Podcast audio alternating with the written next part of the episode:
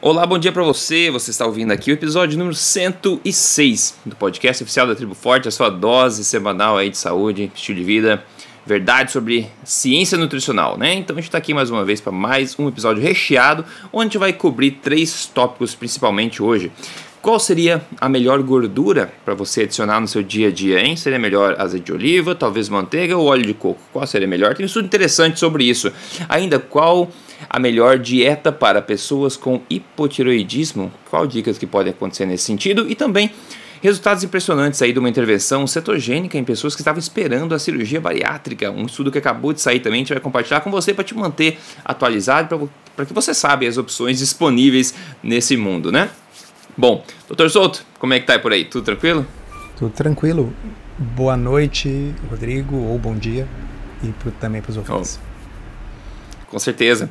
Bom, antes de pular direto aqui pro, pro começo, queria começar com a pergunta da comunidade sobre hipotiroidismo. Deixa eu falar o seguinte. Uh, já está no ar a página com todos os detalhes do evento Tribo Forte ao Vivo 2018, com a listagem de todos os incríveis palestrantes confirmados até agora, o local e também a data do evento. Se você não viu ainda, você pode entrar em triboforte.com.br e clicar em evento ao vivo lá no menu. Você pode também ver um videozinho lá, onde você pode vai poder dar uma olhada como é que foi o evento ano passado, que foi sensacional. Então tem algum, alguns minutinhos lá para você sentir a energia que foi.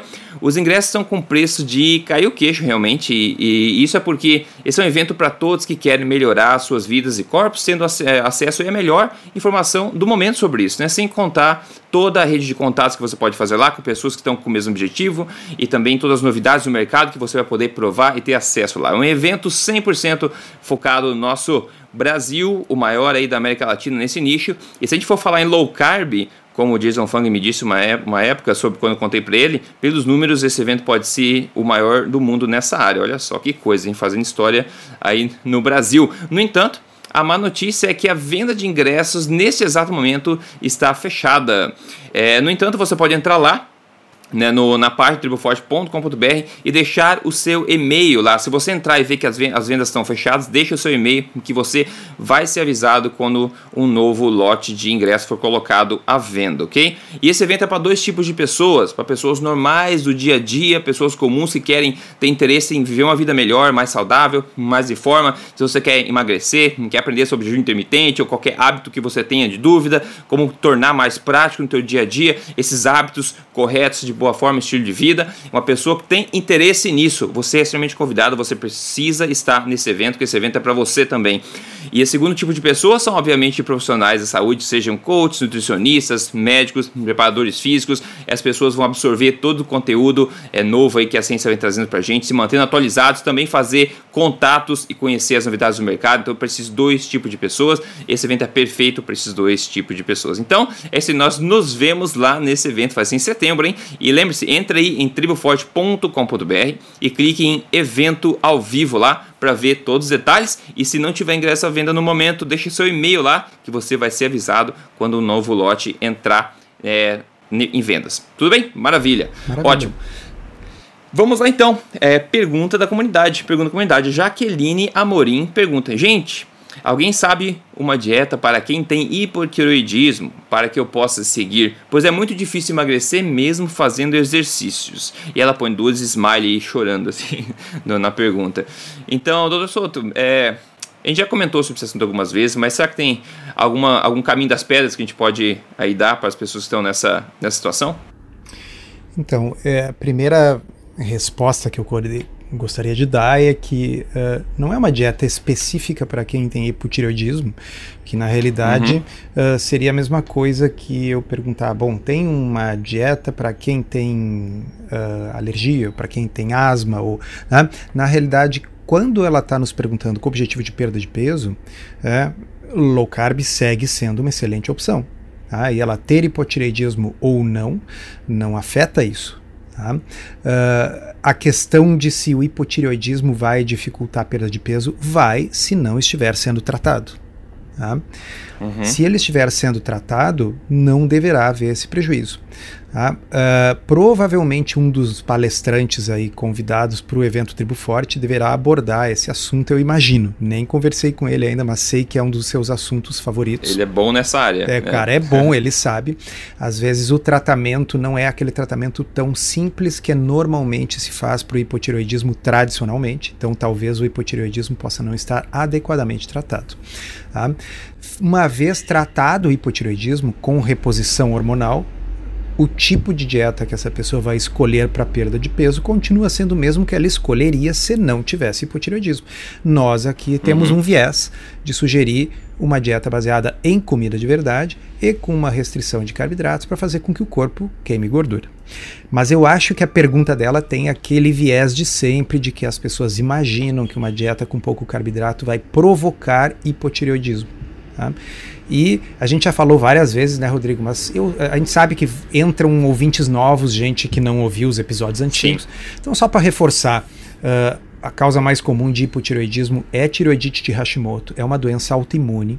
Uhum. É uma doença autoimune. Você não vai causar tiroidite de Hashimoto fazendo qualquer tipo de dieta, seja pirâmide alimentar, seja uma dieta low carb. Tá? O que pode acontecer é uma redução dos hormônios tiroideus pela restrição calórica em qualquer dieta de perda de peso. Tá? Como uma uhum, dieta uhum. very low carb, uma dieta cetogênica, costuma ser muito eficiente, com às vezes uma ingestão calórica uh, bem baixa, porque a pessoa sente pouca fome. Bom, às vezes acontecem essas alterações compensatórias dos hormônios tireoideus que voltarão ao normal quando a pessoa voltar a comer um pouco mais de calorias. E por fim, existe os relatos é, existe pelo menos um artigo publicado que nós já comentamos num podcast anterior, no qual pessoas fizeram uma dieta anti-inflamatória, tipo uma dieta paleo, tá? com a retirada total de grãos, com a retirada de laticínios, no caso daquela dieta específica. Tá? Uhum. E houve uma redução bem significativa dos, dos anticorpos antitireoide, sugerindo que uma dieta uh, tipo palio possa, inclusive, tratar a causa autoimune da, uh, da, do hipotireoidismo, da tireoidite de Hashimoto. Por que, que eu digo sugerindo? Porque não era um ensaio clínico randomizado. Infelizmente, uhum. aquele estudo não tinha uh, um, esse desenho, um grupo controle uh, feito por sorteio para que nós pudéssemos comparar. Então, era um grupo que fez a dieta, um outro grupo que não fez, mas os, os, cada grupo escolheu o que, que queria fazer e isso introduz determinados vieses. Mas que fique aqui registrado que pelo menos existe um artigo publicado que mostra que uma dieta anti-inflamatória no estilo paleo pode sim melhorar inclusive a tireoidite de Hashimoto se essa tireoidite ainda não tiver avançado num ponto em que já tenha destruído demais a tireoide. Mas se a tireoide já foi destruída por uma tireoidite autoimune, bom, a pessoa vai ter que repor hormônios da tireoide e, repito, o tipo de estratégia de perda de peso que ela vai optar uh, não depende dela ter problema na tireoide ou não. O low carb continua sendo uma boa uhum. estratégia, comida de verdade continua sendo uma boa estratégia. É difícil é difícil que uma dieta anti-inflamatória possa ser ruim para qualquer coisa, né? É, verdade, é o, que, é o que a gente fala, comida de verdade é anti-inflamatória. Agora, se você, uma dica, se você tiver dúvida sobre qualquer assunto, né, você que escuta a Tribo Forte aqui, dúvida de qualquer assunto e quer saber se a gente já cobriu algum podcast ou outro, você pode entrar aí em emagrecerdevez.com e lá tem um campo de busca. Se você digitar lá, por exemplo, hipotiroidismo lá, ele vai procurar em todos os podcasts, em todas as transcrições, então você vai poder achar toda, todo podcast onde foi citada a palavra hipotireoidismo. Então você pode, é uma fonte de pesquisa que você pode utilizar, por exemplo, né? Então às vezes a gente mesmo mencionou alguma coisa no passado, mas não lembra. Eu de vez em quando vou lá pesquisar também. Então a maneira fácil, acesse emagrecerdeves.com e clique na use a busca lá, que ele vai procurar em todos os podcasts, a gente já falou ou não. Isso, é uma dica ah, é bacana para você Embora a gente não coma muito carboidrato, né, Rodrigo? A nossa memória até que é boa, uhum. mas depois de 105 episódios, às vezes facilita ter um mecanismo de busca, né? Ah, com certeza facilita. Maravilha, uma dica bastante bacana. E como você falou, sim, na Tribo Forte ao vivo, deste ano vai ter um palestrante inédito na Tribo Forte, que é um especialista nessa área de endocrinologia e também especialista na área de reposição hormonal. Sabe né? muito, então... não percam, participem. É, então você nunca sabe o que você vai encontrar quando você vai no evento. Tem pessoas especializadas em jejum, em dieta, em cozinhar, em endocrinologia, em, preparador, em preparação física, em todos os níveis. Tá? O objetivo do, do do evento é realmente ser bem completo para atingir todos os cantos, todas as áreas do estilo de vida saudável que leve você a seu peso ideal e mantenha você lá com vitalidade. Tá? É um evento para ser completo. Então, novamente, lembre-se, triboforte.com.br, clique em evento ao vivo lá, você precisa estar nesse evento, ficar crescendo a cada ano. Ótimo, olha só gorduras, né? A gente quase não fala de gorduras aqui no Dr. Souto, então quase é. nunca a gente me menciona sobre gorduras, né? E tem um, um ensaio clínico randomizado recém-publicado no, no BMJ, que é o British Medical Journal, que testou as diferenças no grupo é, no consumo de três tipos de gorduras. É, felizmente, gorduras boas, mas seria interessante se tivesse comparado uma gordura ruim também. Mas enfim, eles compararam gordura, a manteiga, compararam o óleo de coco e o azeite de oliva. A diferença, para vocês entenderem, entre essas gorduras, em termos de gordura saturada e monoinsaturada, são o seguinte: o óleo de coco é 87% gordura saturada e 6% somente monoinsaturada. A, a manteiga é 51% gordura saturada e 21% mono. O azeite de oliva é 14% gordura saturada e 73% mono. Eles dividiram um grupo de 96 pessoas de mais de 50 anos aleatoriamente em três grupos que consumiriam no mínimo 50 gramas de cada um desses tipos de gordura por um mês e depois analisar os resultados. Então eles iam, digamos, suplementar a dieta deles normal com 50 é, gramas a mais de um desses três tipos de gordura. Os resultados foram os seguintes. É, o, em termos de HDL, que é um. A gente sabe que é um marcador protetor, né? Baixo HDL é um marcador ruim aí, um marcador bom, na verdade, de risco cardíaco, então HDL alto é bom. Então o maior aumento no HDL foi no grupo do óleo de coco, né? Seguido pelo grupo do azeite de oliva e depois da manteiga. O LDL né, um colesterol mal, entre aspas, o ruim, entre aspas que a gente fala, ele aumentou um pouco somente no grupo da manteiga, enquanto ele caiu sensivelmente no grupo do óleo de coco e do azeite de oliva. E bônus, tá? Ele não foi enfatizado pelo resumo do artigo, mas eu, quando você vai olhar os detalhes, você vê que o C-reactive protein, lá que é o marcador inflamatório do corpo, ele caiu significativamente somente no grupo do óleo de coco. Olha só, os marcadores de inflamação no corpo caiu significativamente somente no grupo do óleo de coco. E, em outras palavras, né, praticamente não houve diferença entre se consumir azeite de oliva e óleo de coco, sendo que ambos né, têm diferenças drásticas no tipo de gordura que eles contêm, um sendo praticamente só gordura saturada e outro sendo 73% gordura monoinsaturada. Agora, sabe coisas interessantes que você vê somente quando você vai analisar o estudo integral. O grupo da manteiga é, foi o que menos aumentou o seu consumo de gorduras. Ele adicionou somente 14 gramas, né? era para adicionar 50. Ele adicionou somente 14 gramas, enquanto o óleo de coco adicionou 29 e o azeite de oliva 28, né? né? Então, praticamente o dobro, né, de mudança.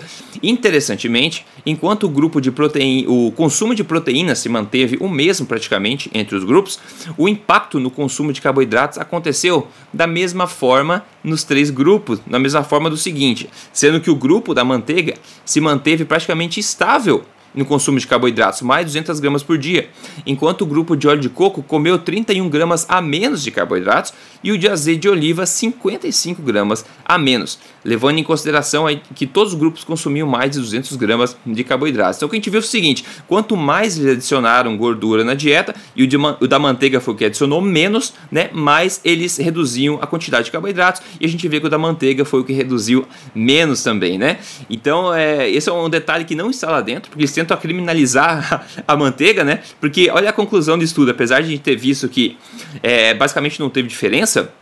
E óleo de coco diminui é, a inflamação, marcadores inflamatórios e também aumenta o HDL mais que os outros, né? E mantém o LDL praticamente estável, como azeite de oliva. A conclusão do estudo é a seguinte, pessoal, acredite. Esses achados não alteram as recomendações dietéticas vigentes para reduzir a gordura saturada no geral. Como é que é? Parece que não é o mesmo estudo, né, doutor Souto? O que, que a gente tem que tirar disso, hein? Ah, eu tenho muita coisa para comentar desse estudo. Uh, a primeira coisa é chamar atenção, só para não perder o hábito dos nossos ouvintes, uhum. de que esse é um ensaio clínico randomizado com desfecho substituto. Tá? Ninguém uhum. aí está medindo é. se as pessoas estão infartando, se elas estão morrendo, se elas estão tendo problemas ou benefícios. É só exame de sangue. Tá? Então, mas é interessante por quê? Porque ano passado, 2017, vocês vão lembrar, a Associação Americana de Cardiologia fez um, um, um artigo basicamente para criticar a gordura saturada e mais especificamente uhum. o óleo de coco. Tá? E eles é. criticaram porque o óleo de coco era uma gordura mais saturada do que as outras. Tá? E aí vem um ensaio clínico randomizado e mostra que o óleo de coco é tão benéfico quanto o azeite de oliva na dieta. Tá? Sendo, ou mais, na verdade. Ou mais, ou mais tá? é. Sendo que, na realidade, ele é o mais a, a, gordura natural mais saturada que existe. Na natureza, não tem nada de gordura mais saturada do que óleo de coco. Ou seja, a coisa ela é, tem um nível de complexidade maior do que só dizer é saturado, é insaturado. Por exemplo, a composição dos óleos varia muito nos tipos específicos de gordura saturada. Então, uh, o ácido láurico, que tem bastante no óleo de coco, está pouco presente na manteiga. Tá? O ácido palmítico, o ácido mirístico, todos eles são gorduras saturadas e eles têm efeitos distintos sobre LDL e HDL. Com certeza. Tá? Então, uh, simplesmente dizer gordura saturada, gordura insaturada, uh, isso é usar termos que uh, são muito abrangentes e não entram nesses detalhes. E o principal, como vocês estão vendo claramente nesse estudo, não é se a gordura é mais saturada ou menos saturada, e sim, se é que isso é importante, o efeito dela sobre essas fra frações aí do LDL e do HDL. E se a gente acha que frações de LDL e HDL são é. importantes, o melhor nesse estudo, que é um ensaio clínico randomizado com 90 e tantas pessoas, seria o óleo de coco. Uhum. Veja bem, é. eu não tenho nada a ver com óleo de coco, eu sempre brinco aqui, eu disse assim, eu não, eu não vendo óleo de coco, não sou patrocinado por óleo de coco, eu sequer uso óleo de coco na minha culinária, porque eu não gosto muito de gosto de coco. Tá? Se vocês quiserem saber, eu costumo cozinhar Deus. com banha. tá? e, eh, a, a, mas para deixar claro, só porque o pessoal pega no pé, só porque sociedades profissionais pegam no pé, é importante deixar claro que na ponta da faca, ensaio clínico randomizado, o que dá o melhor perfil lipídico desses aí que foi testado é justamente o mais saturado deles, que é o óleo de coco. Uhum. Tá? Essa é, é, a minha é. primeira é. observação. A, uhum. a, segunda observação diz respeito à, à questão da manteiga. Na verdade, não é exatamente novidade que a manteiga está associado com um perfil lipídico uh, tradicionalmente tido como mais desfavorável. Tá? Então, uhum. uh, inclusive, nós comentamos vários podcasts atrás, né, de repente podem procurar lá na, na busca do emagrecerdeves.com, uh, ah, um estudo uma vez que mostrou que uh, se nós pegarmos a gordura do leite com as, as suas partículas intactas, por exemplo, uhum. como ocorre na, no heavy cream, na nata, né? que o efeito sobre o LDL é men menor, menos pronunciado do que quando essas partículas de gordura do leite são rompidas, como ocorre na fabricação da manteiga. Né? Uhum. Então, a manteiga, talvez até por esse detalhe aí, da forma como estão empacotadas em pequenas uh, micelas, né, as partículas de gordura, ela tem um efeito uh, mais pronunciado em termos de aumento de LDL do que o que seria explicado especificamente só pela composição de, de ácidos graxos. Tá? No entanto, eu repito, uh, ah, LDL mais alto ou mais baixo, HDL mais alto ou mais baixo, é desfecho substituto. Vocês também devem lembrar que nós já falamos várias vezes aqui de um ensaio clínico randomizado publicado por, publicado por Hamsden em, 1900, uh, em, em 2016 no British Medical Journal, uh, no qual 9.400 e poucos pacientes foram submetidos a uma dieta ou com manteiga ou com óleo de milho. Tá? É. E o grupo é. da manteiga teve colesterol mais alto do que o do óleo de milho. E, no entanto, o grupo da manteiga morreu mais e teve o dobro de infartos verificados em necrópsia do que o grupo do óleo de milho. Embora o grupo de óleo de milho. Uh, desculpa, eu falei errado. Não, ao contrário, ao contrário. O contrário. o grupo do óleo de milho teve o dobro de infartos reconhecidos em necrópsia Sim. do que o da manteiga, embora o grupo do óleo de milho tivesse um colesterol menor. Tá? Então, o, eh, eh, basicamente, o que esse estudo mostra é o seguinte: olha, de fato, a manteiga tende a aumentar mais o seu LDL. Como eu acabei de dizer, baseado nesse ensaio clínico de Ramsden de 2016, que era um ensaio clínico que tinha desfecho concreto, morte e infarto, uhum, uhum. isso provavelmente não é importante. Mas se, se ter uma relação LDL, HDL favorável fosse importante, o seu cardiologista deveria recomendar óleo de coco. Uhum. Pois é. Não é incrível? É, é, incrível, sim. Eu acho que um ponto que você falou que é importante a gente enfatizar é essa questão de ser um mecanismo substituto, né? Porque as pessoas ainda têm essa, essa ligam o LDL com, com risco cardíaco direto. A gente já falou isso várias vezes aqui, que é um marcador bastante ruim, né? O HDL baixo é um marcador bem melhor que um LDL alto, por exemplo. Então a, a gente acaba voltando a essa história do LDL sempre, né? E quando a gente fala, seja de manteiga ou qualquer coisa, sempre do LDL, LDL, mas a gente não sabe é, se isso é algo ruim de fato, né? Um LDL que é um pouco mais alto e algumas pessoas têm facilidade para aumentar um pouco também, né? É. Então, eu, vou, pra... eu, vou, te dizer, é. Rodrigo, é. aonde que eu uso essa informação da, da manteiga na minha prática de uhum, consultório. Uhum, uhum. Quando algum paciente uh, faz low carb, tem todos os benefícios que a gente já conhece, perde peso, uhum. melhora da sino metabólica e, no entanto, tem uma disparada, assim, muito importante do, do LDL, do colesterol. Esses pacientes que vão a 300 e muitos, 400 e poucos, uhum. né? E aí esses pacientes eu recomendo olha, realmente evite manteiga, não cozinhe com manteiga nem com ghee, né? Uh, dê preferência para azeite de oliva, para gorduras mais insaturadas e tal. Então são situações específicas onde esse conhecimento aí pode ser interessante. Eu acho que para a maioria das pessoas que não tem essas respostas extremas de, de colesterol, uh, tanto faz. Né? Mas uh, uh, para mim o ponto alto desse estudo, repito, é o seguinte: que uh, se você realmente acredita que o principal é a relação LDL-HDL, então você deveria preferir o óleo de coco, embora ele uhum. seja o mais saturado de todos. E aí vem a conclusão espetacular do estudo, tá certo? Porque o estudo provou que o óleo de coco é melhor. Tá? Uhum. E a conclusão dele diz é que isso não muda o fato de que você não deve consumir gorduras saturadas. É, tipo, eles lá que eles leram o estudo que eles fizeram, não? É, é, eu, eu já expliquei, falei nisso em um outro estudo que nós falamos sobre esporte e corrida numa outra vez, e eu vou dizer de novo aqui. Uhum.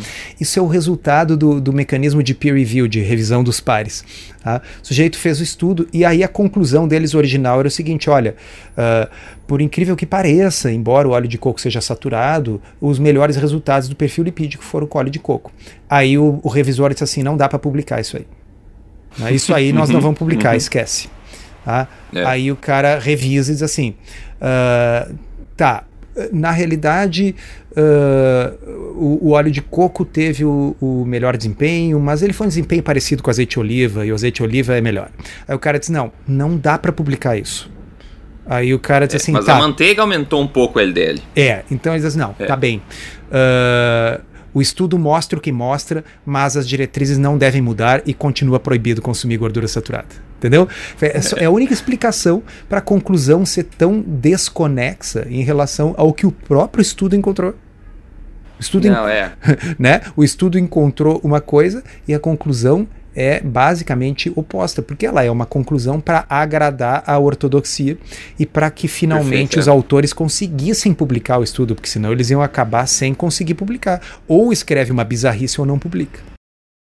É, é. Esse só vale para lembrar novamente aquela questão que a gente fala do, do ceticismo inteligente, não é porque é um estudo bonitinho, escrito em inglês, publicado num jornal respeitado, que é um estudo bom, né, pessoal? A gente vê que erros bizarros como esse, interpretações bizarras, até mesmo do dos líderes do estudo, acontecem nessas circunstâncias. Então, quando alguém vem para você justificando alguma coisa com o estudo, se você não souber, é, não souber analisar o estudo e ter um senso crítico a respeito disso, você pode cair nessa armadilha aí de ler a conclusão disso e começar a dizer que esse estudo provou o que a conclusão está dizendo, que não tem nada a ver, né? Então, eu acho que a o scientific illiteracy, né, é um, é um mal muito grande, né? As pessoas não, até mesmo quem deveria, quem trabalha com ciência, tem muito, muito que ainda lapidar o seu conhecimento científico, né?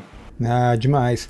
Na realidade, a forma correta, né, de ler um estudo é a gente uh, ver os métodos, Né? Depois a gente vê os resultados, vê a tabela 1 que descreve o, o uh, as populações foram estudadas, vê ali é. a, as tabelas e figuras subsequentes que colocam os resultados crus. Né? Porque a discussão que vem depois e a conclusão é que problema. vem depois são opiniões. Okay? Exatamente. Essas são as opiniões dos autores e frequentemente, como é o caso evidente nesse estudo aqui, são opiniões que tiveram que ser modificadas, manipuladas, para que o editor da revista, para que os revisores do estudo topassem publicá-lo. E como é, para um cientista uh, publicar é, é, é, a única forma de permanecer e progredir na carreira, né? Uh, o sujeito faz qualquer coisa para conseguir publicar aquilo ali, nem que ele tenha que colocar uma conclusão assim do tipo, bom, o sujeito estuda, faz um estudo sobre, uh, entendeu, vacas, tá? E aí no final ele tenta publicar e o sujeito diz assim, não, só o seguinte, vaca não é mamífero. E, e, e o cara vai escrever ali, olha, assim, vacas não são mamíferos na conclusão, porque ele prefere fazer é. isso do que não publicar. É, é, exatamente. Então, o pessoal fica esperto com esse tipo de coisa. Bom, antes de falar aqui resultados incríveis, que teve um pessoal que estava esperando na fila já de cirurgia bariátrica, deixa eu quebrar o gelo aqui e falar sobre o caso de sucesso de hoje, que vem da Lu Becker. E ela fala o seguinte: ela já segue o programa O Código Emagrecer de Vez há um ano e ela mandou para o espaço 14 quilos e muitas medidas, segundo ela. Após a foto anos depois, ela está na forma física, no peso ideal dela, obviamente, olhando essa fo na foto. Então, 14 quilos para ela era o que ela precisava perder mesmo para ficar no peso ideal. E ela escreveu pra gente na página do Facebook lá, super feliz, dizendo que agora ela consegue manter o peso ideal sem sofrimento. E essa é a grande sacada. A gente sempre fala, não é dieta, não é dieta, é estilo de vida. É só estilo de vida que permite você manter os seus resultados pro resto da vida, né? E ela realmente fala isso, estilo de vida, né? Isso é alimentação forte. Então eu quero parabenizar ela pelos resultados e, e agradecer também por ter compartilhado com a gente. Ela tá, nossa, é, a diferença é muito, muito grande mesmo. E depois de um ano ela tá mantendo sem o menor problema esse peso tão bacana que ela atingiu. Né? Então isso é muito importante. E se você tem interesse em emagrecer e fazer a mesma coisa, é só você entrar em código emagrecerdevez.com.br e fazer parte do programa lá, aprender como é que você pode atingir resultados também espetaculares de emagrecimento, e mais importante do que tudo, mantê-los depois. Maravilha. Maravilha. Doutor Souto, Segundo tópico, olha só, é, não estava nem incluso aqui na, na, pauta, mas foi recém, recém postado. O Dr. Souto mandou para mim e falou: Olha só esse estudo você viu. Eu falei: Olha que bacana, vamos cobrir também. Então ele foi recém postado agora no jornal Obesity Surgery e é sobre dieta cetogênica e também pacientes que estavam agendados para bariátrica. Então, basicamente, eles fizeram o seguinte: tinham pacientes que iam fazer a cirurgia bariátrica, né? Então, com, é, com é, obesos, etc, né? E daí o seguinte, eles resolveram, antes do pessoal fazer, fazer essa cirurgia de fato, colocar eles numa intervenção, numa dieta cetogênica Antes, deixa por um mês, eu, né? Isso, por um explicar para o pessoal por quê. Uh, esses pacientes muitas vezes são muito doentes, né?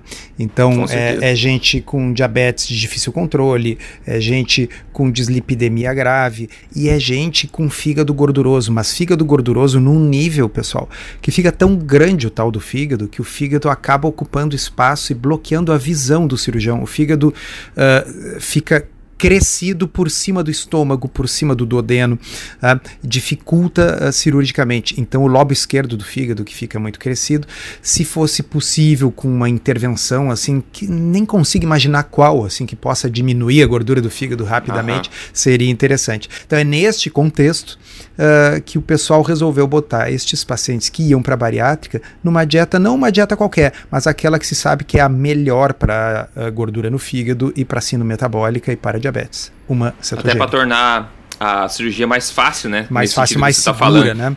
Mas aí, mais Rodrigo, segura. o que, que eles descobriram aí? Então, conta pra gente o que, que eles descobriram aí fazendo um mês desse tipo de dieta antes de, uma, antes de entrar na faca. O que, que aconteceu? Então, eles fizeram uma dieta cetogênica e houve uma diminuição do percentual de gordura corporal da faixa de 15 a 18%. Um tá? mês, pessoal, quatro semanas, né? Diminuição da glicose, diminuição do LDL, diminuição do triglicerídeo e diminuição do tamanho do fígado. O tamanho do fígado, deixa eu puxar aqui o estudo, tá? diminuiu na faixa de 30%, se não me engano. Ah, olha aqui, uhum. ó. Então, o, o lobo esquerdo do fígado tá, teve uma redução de, desculpa, 20%, 19,8% em apenas quatro semanas. Então, vocês imaginam o, um órgão sólido que é o fígado tá tão cheio de gordura que encolha 20% no seu tamanho físico de diminuição de esteatose numa dieta cetogênica, que é uma dieta de baixo carboidrato e alta gordura. Tá? Uhum. Exato, exato. Então a pergunta é o seguinte: já que essas pessoas tiveram essa resposta tão incrível, tão sensacional com uma dieta cetogênica, por que não continuar? Por que não continuar? Exato. Até porque eles mostraram que todo mundo aceitou muito bem, conseguiu seguir muito bem e não teve nenhum efeito adverso. É um detalhe fascinante é esse que o Rodrigo falou. Eram 27 pacientes ao todo e quantos conseguiram terminar a cetogênica? Todos. 100%. Uhum. Tá? Então, quer dizer, não é uma coisa difícil, não é uma coisa que não dê para fazer, tudo melhorou. Tá? Uh, e, no entanto, é evidente que se eles continuassem com a estratégia, vários desses pacientes talvez pudessem escapar da, da bariátrica. Tá certo? Uhum. Eu vejo a bariátrica para muita gente como uma alternativa que a pessoa faz porque o que ela tentou falhou. Mas o que ela tentou foi aquilo que estava destinado a falhar passar é fome, gente. Uhum. Né? comer pãozinho integral e barrinha de 3 em 3 horas. Tá? Querer que uma pessoa com obesidade mórbida passe fome para o resto da vida e come é, essas fogo. coisinhas de 3 em 3 horas para o resto da vida, uh, é, é, obviamente é uma coisa ridícula. Ao mesmo tempo que a diabetes está comendo, a síndrome metabólica está comendo, o fígado desenvolvendo cirrose.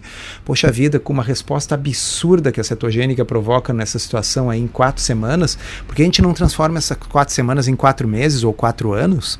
Né? Uhum. E quanta gente aí não vai poder evitar de fazer uma cirurgia mutilante e que pode trazer consequências aí para o resto da vida.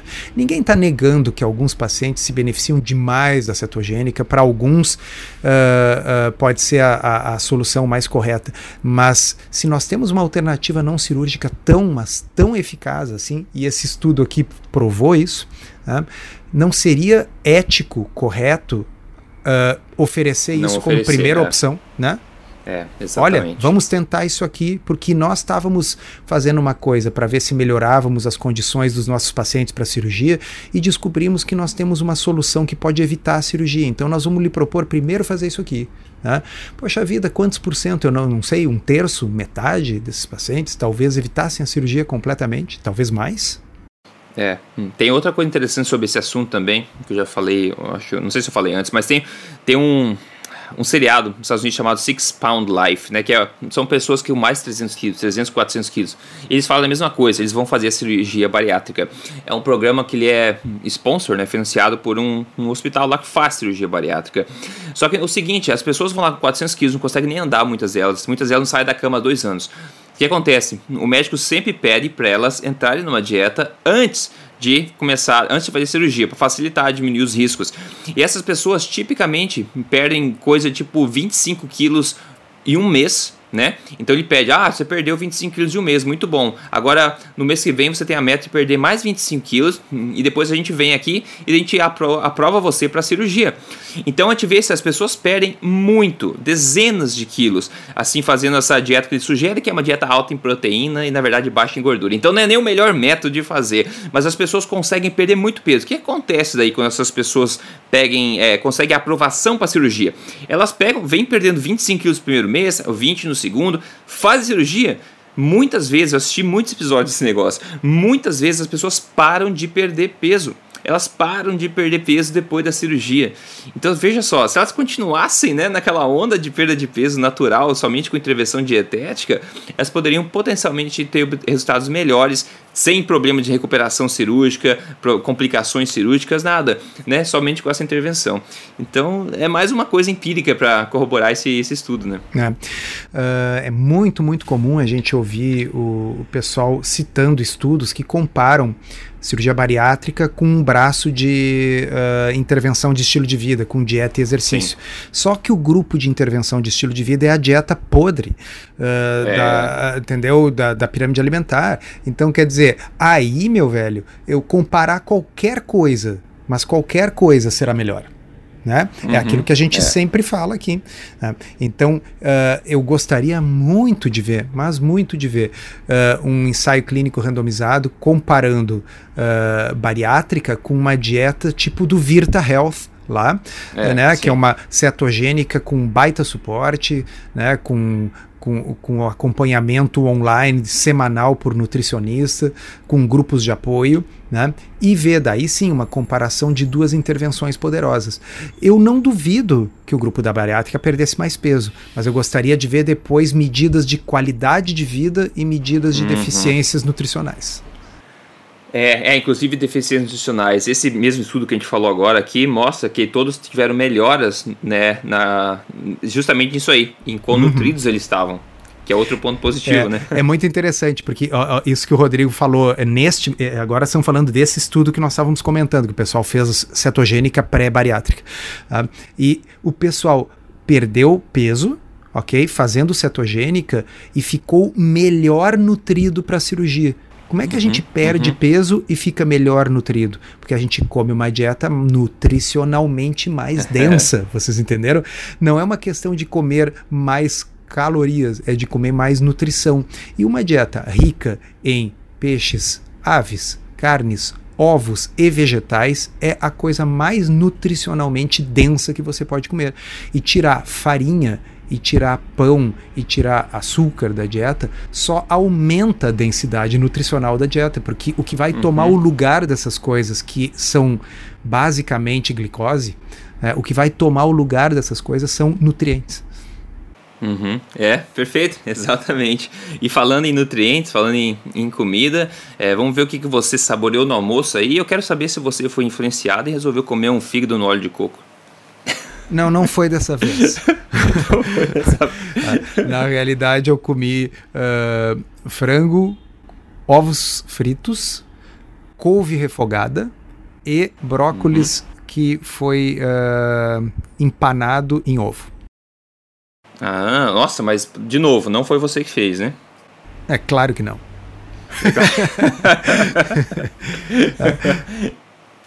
Porque normalmente é o bifinho a saladinha, né? Esse assim, ó, esse tem carne de solto. Agora, brócolis é. empanado no ovo não tem carne de solto, não. É, mas se bem que vamos combinar que também não é difícil, né? Ro pega não, o é brócolis, é rola no ovo e, e, e bota na chapa, né?